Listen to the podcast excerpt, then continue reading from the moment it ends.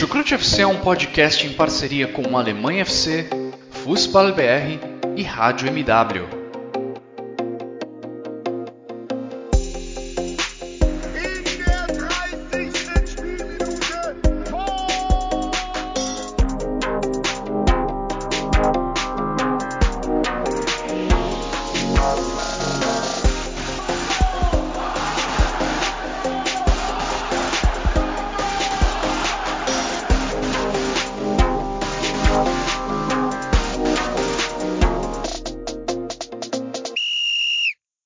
Sejam muito bem-vindos, fãs da Bundesliga. O meu nome é Guilherme Ferreira e recebo vocês para mais uma edição do Chucrute FC.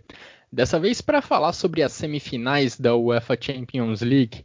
Nessa semana, nos últimos dias em Lisboa, um para a Alemanha, um para a França. O tiratema acontece no domingo na grande decisão entre Bayern de Munique e Paris Saint-Germain. As duas semifinais terminaram em 3 a 0. O PSG derrotou o RB Leipzig e o Bayern de Munique derrotou a equipe do Lyon, alcançando a decisão da UEFA Champions League pela 11ª vez na sua história. Uma dessas decisões envolvendo o Bayern de Munique foi a única em que alemães e franceses se enfrentaram na, na final da competição. Bayern de Munique e San Etienne se enfrentaram na decisão da temporada 7-5-7-6, vitória bávara por 1 a 0. E para comentar sobre o que aconteceu nessas duas semifinais e já projetar a grande decisão, eu recebo um parceiro de Chucrute FC. Seja muito bem-vindo, Vinícius. Curtiu as semifinais? Olá, olá Guilherme, olá a todos. Sim, curti, curti bastante. Foram, na verdade, até não foram jogos é, muito emocionantes, né? Eu acho que os jogos até anteriores foram mais interessantes, mas é, foram jogos que, de certo, a certo ponto, foram parecidos para cada um dos vencedores, porque o placar já logo próximo ali do intervalo já estava bastante encaminhado. E temos aí o Bayern de Munique né, confirmando né, o, o, o, bom, o bom ano de 2020 que vem fazendo. É um time que, que eu imagino que ainda não perdeu neste ano, né? E inclusive antes da pausa da, por causa do coronavírus, é, já era considerado o time que estava melhor, em melhor forma né, na Europa. É, voltou da pausa com, confirmando essas sensações e depois da segunda pausa, né, porque terminou a Bundesliga e aí voltou a jogar Champions, voltou a jogar Champions, é, foi um time que manteve né, o status de, de ser de fato o time que melhor tem jogado neste, neste ano contra, contra o time do PSG, que tem crescido muito com o Neymar, com o Mbappé. E, né, e claro que infelizmente para o RB Leipzig não deu, né, mas enfim, a campanha já é excelente, não tinha Timo Werner, enfim, são coisas que a gente vai acabar esmiuçando daqui para frente. Será uma grande final, duas equipes com muito talento no ataque. Espero um jogo bem emocionante. De fato, as semifinais foram muito desequilibradas, foram muito voltadas para um lado só. Ao contrário das quartas de finais, esperamos que a final nos proporcione um duelo bem equilibrado e com bastante emoção no domingo. Bom, agradeço a todos que acompanham essa edição do Chucrute FC, e em especial aos nossos padrinhos e também aos nossos parceiros do Alemanha FC, do Fußball BR e da Rádio MW, todos apoiando sempre o trabalho aqui do nosso podcast. Bom, e vamos começar já analisando as semifinais. Primeiramente, a semifinal envolvendo o RB Leipzig, que enfrentou o Paris Saint-Germain e depois de derrotar o Atlético de Madrid, eliminar a equipe espanhola comandada por Diego Simeone, acabou encontrando um monstro totalmente diferente, um contexto totalmente diferente nessa semifinal e foi punido, Vinícius, pelos erros graves na saída de jogo, não é mesmo? Sim, é, é uma tendência até mesmo do, do Leipzig é, cometer essas falhas próximas do gol, né? Fora que tem um outro problema que eu também já, já tinha identificado no jogo contra o Atlético e que havia me chamado muita atenção foram as faltas laterais que o, o Leipzig acabava cometendo e cedendo, né? Inclusive o 1 a 0 ele surge de uma falta lateral, né? Uma cobrança de falta lateral que o Marquinhos acaba marcando o gol, 1 a 0 do, do PSG. E eu assim, eu achei que o, o Julian Nagelsmann ele é um treinador que ele se adapta muito, né? A gente sabe bastante disso, que ele é um jogador, ele é um treinador que não dificilmente ele ele é, ele é radical com as suas ideias. Então ele se adapta de acordo com o adversário e, e foi o caso novamente contra o PSG. É, só que eu acho que o primeiro tempo foi de uma leitura bem equivocada dele, primeiro por postura, né?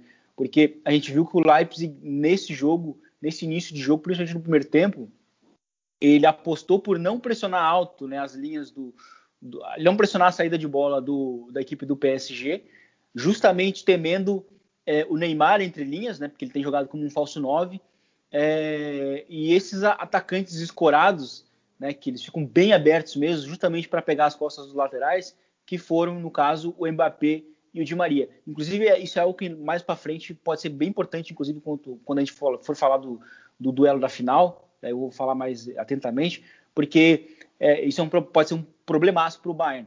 Mas, e foi um problema para o Leipzig, né? deu para ver que o Nagelsmann ele esteve bastante preocupado com esse trio de ataque do, do, do PSG. Só que, claro, o grande problema também do time na partida foram esses erros de saída de bola que você comentou. Fora que foi um time que também foi dominado, né?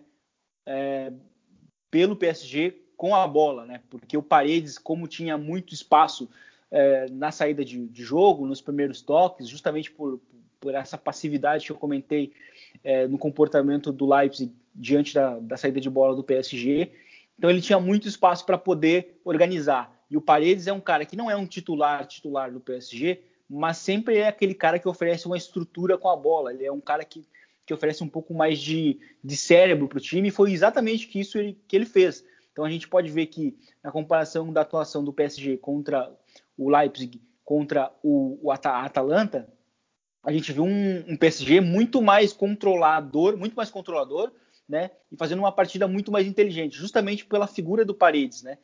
Só que o, o Paredes estava com muito espaço para poder organizar jogadas e, e, e encontrar o, o Neymar é, entre linhas nele nas costas do Campbell e, do, e, do, dos meio-campistas do, do, Leipzig, né?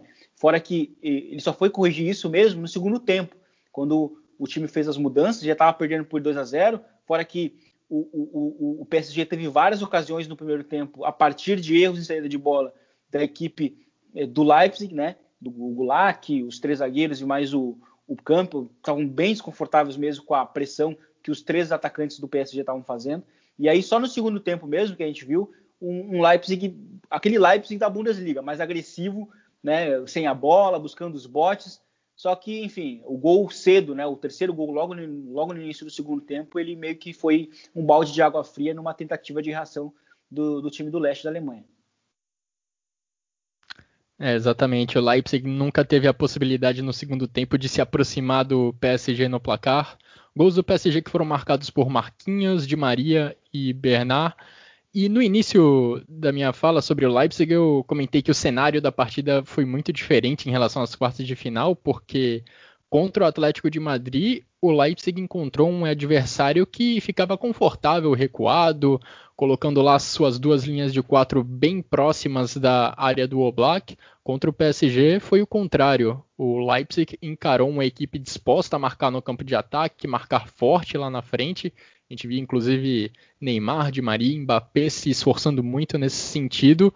E esse é um cenário que parece que o Leipzig não consegue lidar muito bem. Eu lembrei, inclusive, como você citou, o Leipzig teve dificuldades nesse tipo de questão na própria Bundesliga.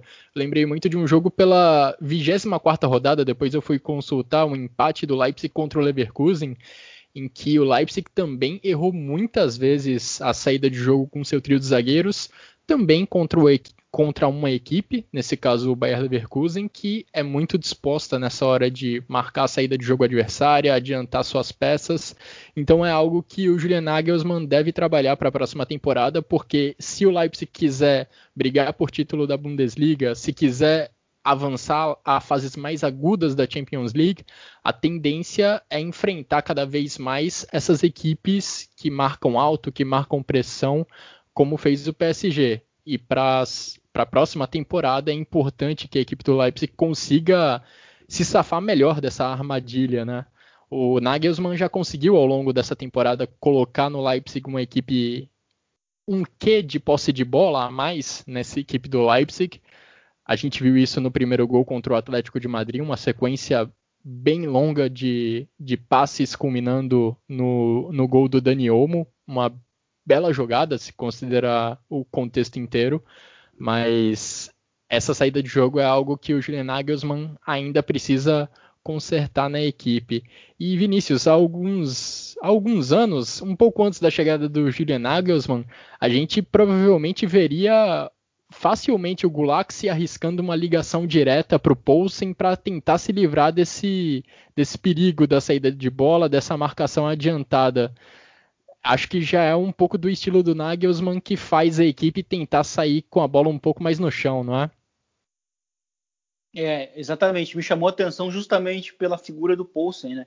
O Poulsen, é, durante toda essa passagem dele na, no Leipzig, ele sempre foi um jogador muito seguro, recebendo o jogo direto, né? Inclusive ele funcionou muito bem sendo esse cara complementário numa dupla com o Timo Werner, porque ele era o cara que recebia o espaço, e aí o Timo Werner era quem acelerava ou quem né, dava prosseguimento à jogada a partir do pivô que, que o, o Poulsen conseguia oferecer. Né? E, e, o que chamou atenção foi a insistência do Leipzig é, em sair pelo chão, mesmo cometendo um erro logo cedo, né, que culminou num gol. Depois, mais tarde, foi um, teve um outro erro é, que resultou num gol anulado, né, porque bateu na mão do, do Neymar, né, um, um, erro do Gulak também em saída de bola. E a insistência foi o que me chamou a atenção. Né? O, no primeiro tempo, o Leipzig ele não mudou a postura, não buscou sair pelo alto, porque poderia ser, um, poderia ser um, uma via de escape bem interessante, até porque o, o PSG é, tem dificuldades contra centroavantes mais fortes, né? e, e, e, isso não foi explorado no jogo, no jogo, desse, no jogo desse, dessa semifinal, e por isso que me chamou a atenção, inclusive, porque quando o, o Patrick Schick entra no segundo tempo, ele começa a ser acionado bastante é, em apoio também, ou seja, de costas, né? E ele consegue ter alguns espaços, ele consegue fazer algumas jogadas interessantes antes do terceiro gol. Só que de fato o que chamou a atenção foi essa esse método um pouco mais radical, né, do, do, do, do Nagelsmann de, de, ser muito fiel à busca de sair curto, elaborado, de tentar dominar o jogo com a posse, né? É, se falou aí que, que, que, mudou nos últimos anos, é um comportamento de fato que, que na comparação mudou no Leipzig o Leipzig contra o Atlético de Madrid e contra o Tottenham, ele dominou o jogo com a posse, né? É bem interessante, porque não foi só na Bundesliga que o time teve esse, esse, esse tipo de controle.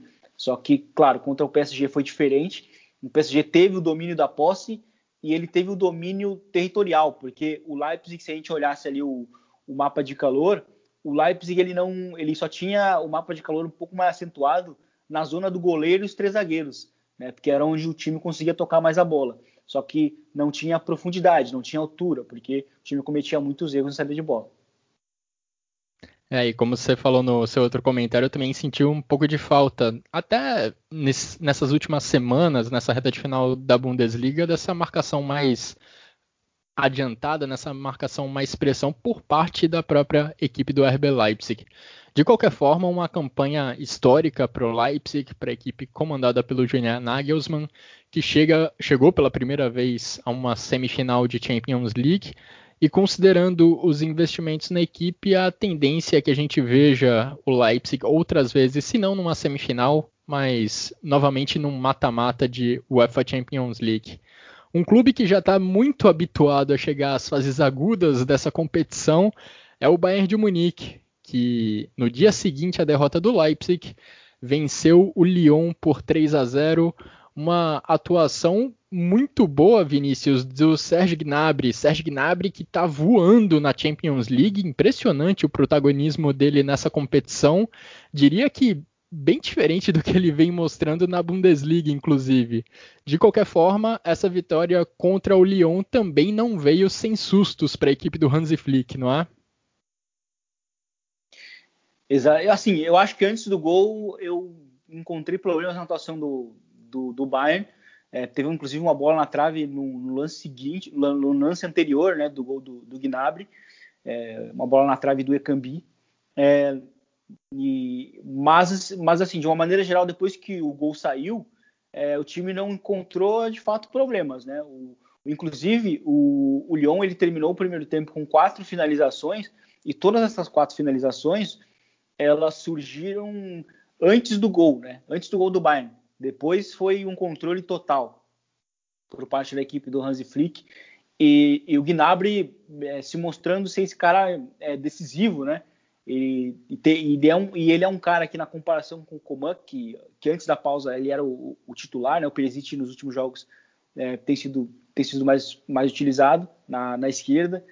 É, o, na comparação, o Gnabry sempre foi aquele cara que marcava os gols, né? na comparação com, com o Coman, embora não fosse tão é, participativo assim. Né? Embora o Coman ele não marcava, não marcasse os gols, mas ele aparecia mais. Né? No fim, os dois acabavam se complementando, né? Um acabava com, complementando a, digamos, a fragilidade que o outro tinha, né? O defeito, por exemplo, vamos dizer assim, ponto fraco. E, mas mesmo assim, o Gnabry foi um, foi muito importante nessa vitória. Foi um jogador que partindo, né, da, da direita, cortando para dentro, foi, foi, foi algo que a equipe do Lyon não conseguiu controlar.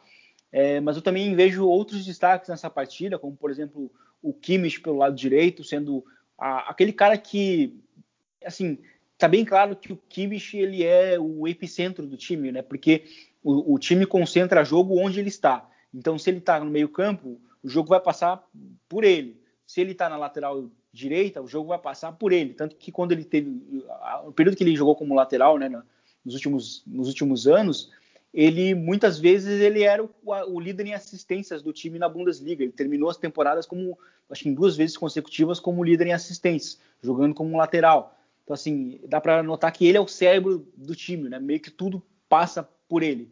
Né? É, embora Impressionante que isso parece que acontece não só no Bayern, como também na seleção da Alemanha, não é? Na seleção da Alemanha também.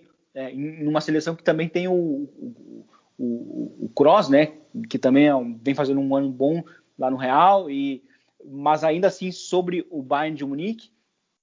É, gostei também da partida do Thiago no meio campo, né, porque eu, eu, sempre falava que o Thiago voltou, a, cresceu muito nos últimos né, jogos com, com Hansi Flick, mas me pareceu sempre porque o, o, o Kimmich oferecia ali o cenário né, é, ideal para ele brilhar e tirar, e tirava um pouco da, da responsabilidade dele. Mas ele também foi muito bem no, no jogo, ontem, inclusive, gostei muito da partida do, do Thiago. É, é, curioso porque eu acho que o Thiago, né, o Kimmich com o Goretzka, eu acho que o Bayern ele tem uma dupla até melhor, porque ela é um pouco mais complementar, porque tem um jogador mais associativo ali na base da jogada e tem um outro jogador que, é, que chega, né, que, que, que finaliza, que faz tabelas, enfim. O, o, o, o Goretzka, inclusive, no início do jogo, ele perdeu uma chance bem clara de gol também, num lance muito semelhante ao gol do que ele marcou contra o Barcelona, né? E, né, que ele, ele recebendo de uma tabela. Mas é, achei que a partida do, do Bayern de Munique depois do 1 a 0 foi assim, ela meio que, eu não diria que ela beira a perfeição, porque é, essa defesa alta e essas transições elas me incomodam muito na equipe do Bayern de Munique. E eu comentava, eu acho que em outros podcasts aqui também, que o Bayern de Munique ele, ele não toma os gols que ele na verdade ele deveria tomar por por estar tão exposto. Né? E eu acho que num confronto contra o PSG, é, que tem três individualidades que são tão perigosas no campo aberto, eu acho que a punição pode acabar surgindo se o time não for não corrigir isso. Fora que até o próprio Hansi Flick chegou a comentar que o time cometeu algumas perdas em saída de bola e que pode ser também problemática contra o PSG. Mas fora isso, depois do 1 a 0, eu acho que a atuação do, do Bayern de Munique ela é bem ela é bem tranquila, assim, sabe? É, é uma atuação de, é, em, que, em, que, a gente vê vários jogadores se destacando. É, como eu falei, o Kimmich, eu gostei muito como, como esse gestor na lateral esquerda. Gostei muito do Alaba também, em saída de bola, contra a equipe do Lyon. E do Alfonso Davis no início do jogo, porque a gente vê que o Lyon ele teve que passar a jogar com, com, uma, com uma linha de quatro, né? Então o time jogou num 5-4-1, justamente porque o, o Alfonso Davis no início do jogo estava estava dando muitos problemas no mano a mano contra o Debois, né, o lateral direito do, do Lyon. Então o Ekambi teve que fechar né, o lado, e aí com isso esse, esse jogador que é tão perigoso nas transições, ele teve que ficar mais afastado, inclusive tinha que recuperar a bola muito lá de trás. E aí o tipo, acho que até muito por conta disso o Lyon acabou perdendo potência né, mais tarde em contra-ataques. mas, enfim, é uma classificação muito merecida da equipe do Bayern de Munique, como falei lá no início da, do comentário que eu fiz no, no podcast, é, vem sendo, é a melhor equipe do ano, né? Então, assim, inclusive a gente estava comentando aqui, né, o, o, o Guilherme é, sobre os playoffs da NBA e tal, no, no, né, nos, nos, esportes americanos existe aquela questão do power ranking, né? Então, no power ranking, é, o, o, Bayern certamente é o, é o, número um, porque é o time que está mais em forma, é o time que joga melhor, é, que, que demora, que, que apresenta as melhores sensações. Então, acho que essa final para esse time, né, que cresceu tanto em dezembro, a partir de dezembro com Hansi Flick, eu acho que ela é bem merecida e ela está coroando um trabalho que não é nem muito é, revolucionário, não é cheio de complexidade, é um trabalho que, prim, primeiramente, eu acho que ele funciona por uma boa gestão de grupo e por um treinador que respeita as principais características do seu elenco. Então acho que é muito merecido o Bayern novamente na, na final, que agora vai em busca da, da, da tríplice coroa, né? A segunda depois da conquistada em 2013. Verdade.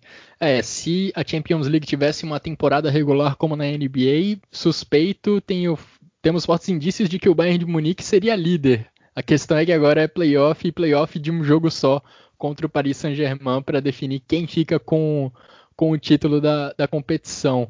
Agora, como você mencionou, Vinícius, o Bayern de Munique sofreu bastante no início dos dois jogos que disputou em Lisboa.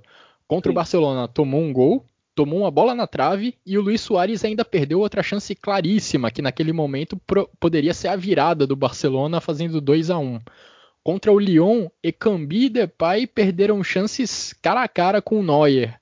Aliás, que partida do goleiro do Bayern de Munique, que salvou chances cara a cara contra atacantes do Lyon, e também, como você já mencionou, do Alaba, que também foi responsável por salvar algumas chances em contra-ataques do Lyon. Algumas oportunidades que poderiam se tornar finalizações acabaram sendo interrompidas pelo, digamos, ex-lateral esquerdo, agora zagueiro do Bayern de Munique, o Davi Alaba. E agora uma preocupação para o Hansi Flick, ele mesmo admitiu depois da partida, é essa questão defensiva. O Bayern de Munique tem, de fato, sofrido muitos contra-ataques perigosos, no início das partidas principalmente. Eu vejo como uma falha do Bayern de Munique na tentativa de marcar lá na frente. Às vezes o Bayern de Munique pisa no acelerador e faz estragos enormes, como fez contra o Barcelona, roubando diversas vezes a bola lá na frente, lá perto do, da grande área de ataque mas tem uns momentos também que a equipe tira o pé do acelerador e acaba dando oportunidade para o Awar, para o Kakere encontrarem passes nas costas do Alaba e do Boateng. Você vê por aí também, Vinícius? Sim, eu vejo por aí também. Contra, contra o Barcelona, é, a gente viu que o Bayern de Munique estava bem, é, bem é, disposto a, a, a, pressionar a saída de bola do Barça, né? E inclusive a, a pressionar até mesmo o, o, o Stegen, né? E, e, aí surgiram muitas ocasiões, depois no 1 a 1 inclusive, né? Porque assim, o jogo terminou 8 a 2 mas o surpreendente é que o Barcelona quase virou o jogo, né? É, quando estava 1 a 1 e, então assim, porque tipo, o Barcelona talvez não tenha virado, porque aquele time do Barcelona que estava em campo naquele momento era muito era muito pesado, era um time que não era veloz, né? Porque era, era, um, era, um, era um time que basicamente tinha quatro meio-campistas, não tinha um ponta, então faltou velocidade. E mesmo assim, foi um time que teve, como você citou, chances claras de gols, né? Num, num, num determinado período do jogo. E ontem, e ontem contra o Lyon foi uma situação meio semelhante também.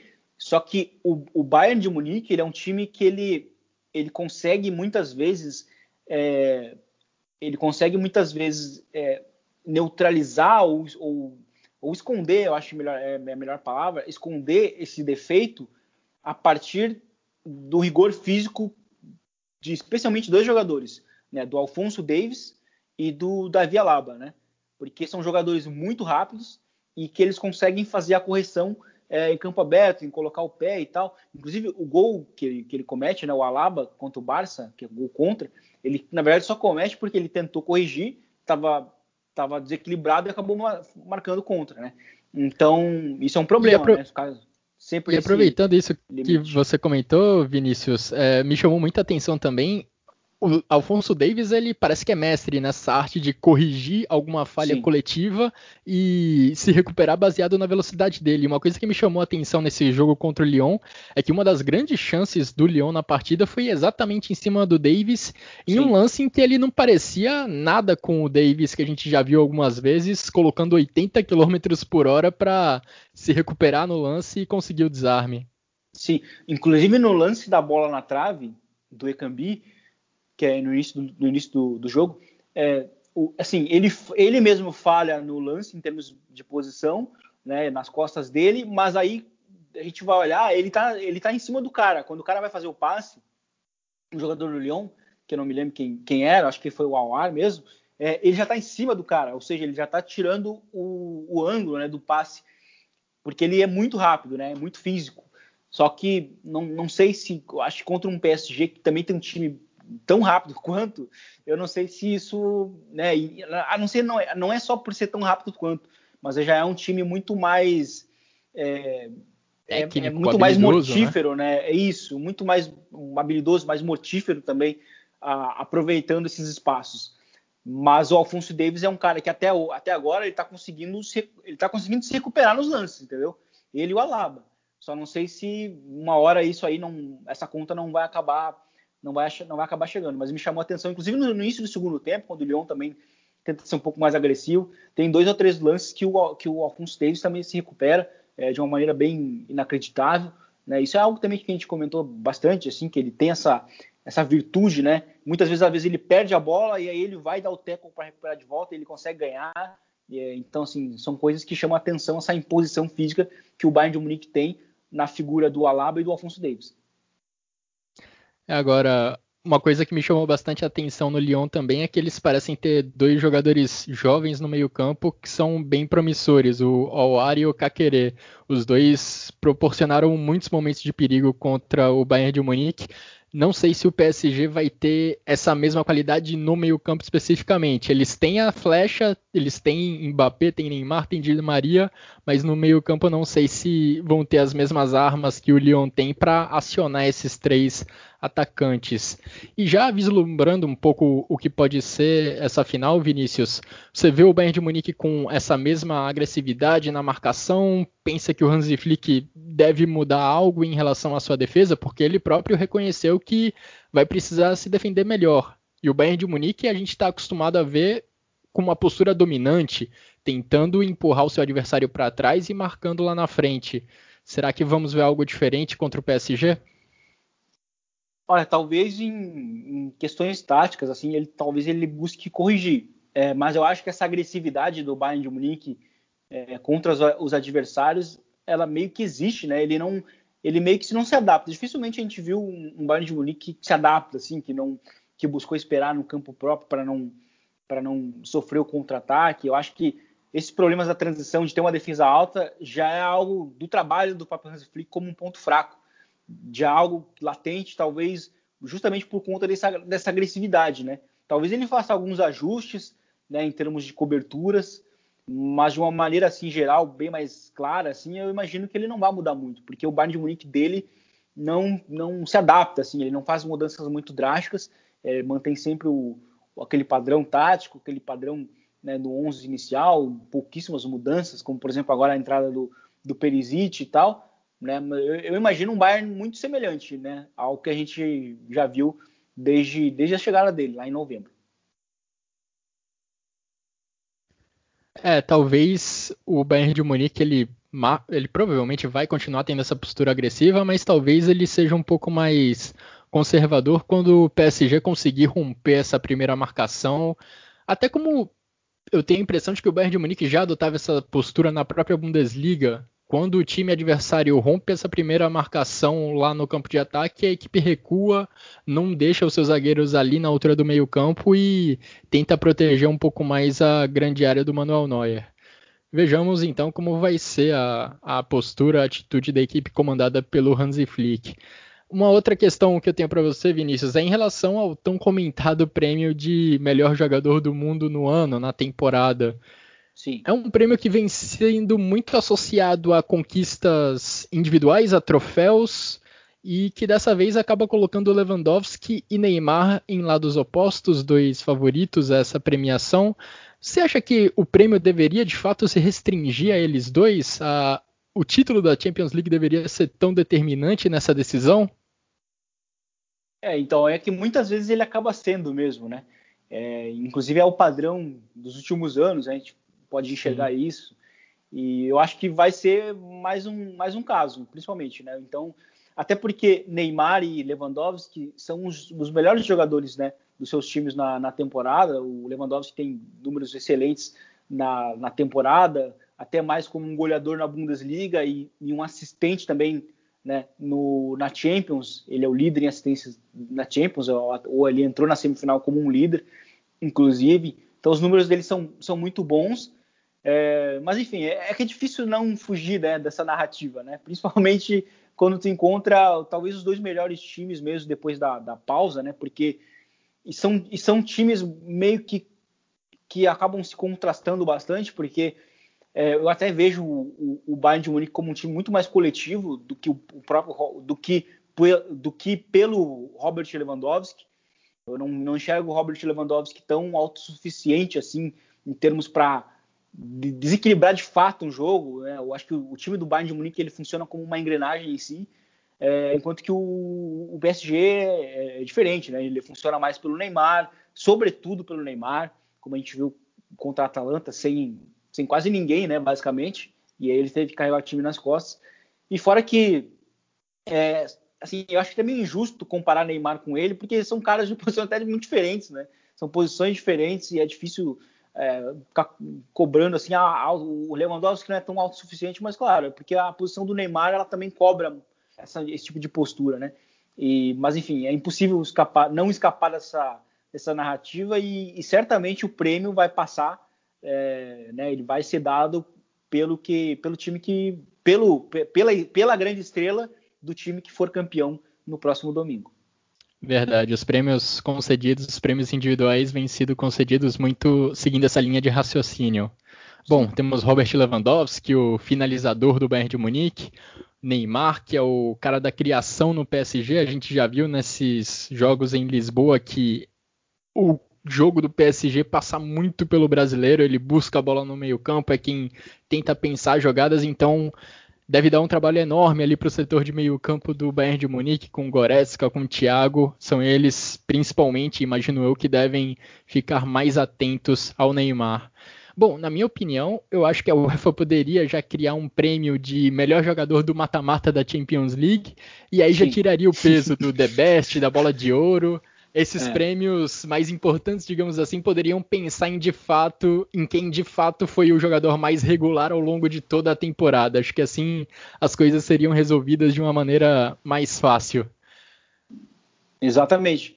É, assim, seria um prêmio muito, seria um formato muito semelhante novamente, como a gente estava falando do basquete, NBA, né, o, o, o, MVP da temporada regular e o MVP né, do, da final, né? Geralmente é, é, dividido, é, é, dividido, né? Então seria, seria interessante. Inclusive eu estou até comentando assim com os amigos que esse formato de finals ele é muito interessante, assim. É claro que eu acho que não vai ser mantido, né? É, eu acho que é impossível, né? Acho que a UEFA não, não teria essa coragem de, de mudar drasticamente assim, mas eu achei muito interessante. Deixa, deixa muito mais imprevisível, né? Deixa muito imprevisível e os jogos são bem, bem, bem emocionantes. Tirando as semifinais que não foram, mas de uma maneira geral, os jogos foram bem legais. É, Champions League em estilo de Copa do Mundo. Bom, nesses próximos dias não, teremos, não teremos apenas final da Europa League, que acontece nessa sexta-feira entre Inter de Milão e Sevilha. Não teremos apenas a final da Champions League entre Bayern de Munique e PSG.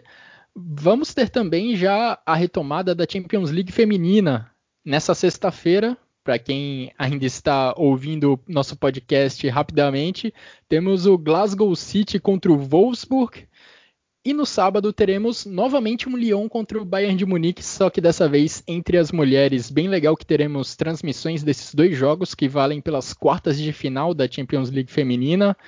Também jogo único. Vamos ficar atentos às equipes alemãs que podem, quem sabe, brilhar também entre as mulheres na Champions League feminina. E assim a gente chega ao fim dessa edição do Chucrute FC, agradecendo a você, Vinícius, pelos comentários, pelas análises e agradecendo em especial a todos que nos acompanharam até aqui. Desejamos um bom domingo, que seja um ótimo jogo entre Paris Saint-Germain e Bayern de Munique. Desejo muita, muita calma, muita tranquilidade aos torcedores do Bayern de Munique que devem viver os próximos dias de muita tensão Muita sorte ao Bayern de Munique de Hansi Flick, que tem chance de fazer história conseguindo uma campanha de 100% de aproveitamento na Champions League, algo inédito na história da competição. E vamos ver quem sai com o troféu de Lisboa. Um grande abraço a todos e até a próxima.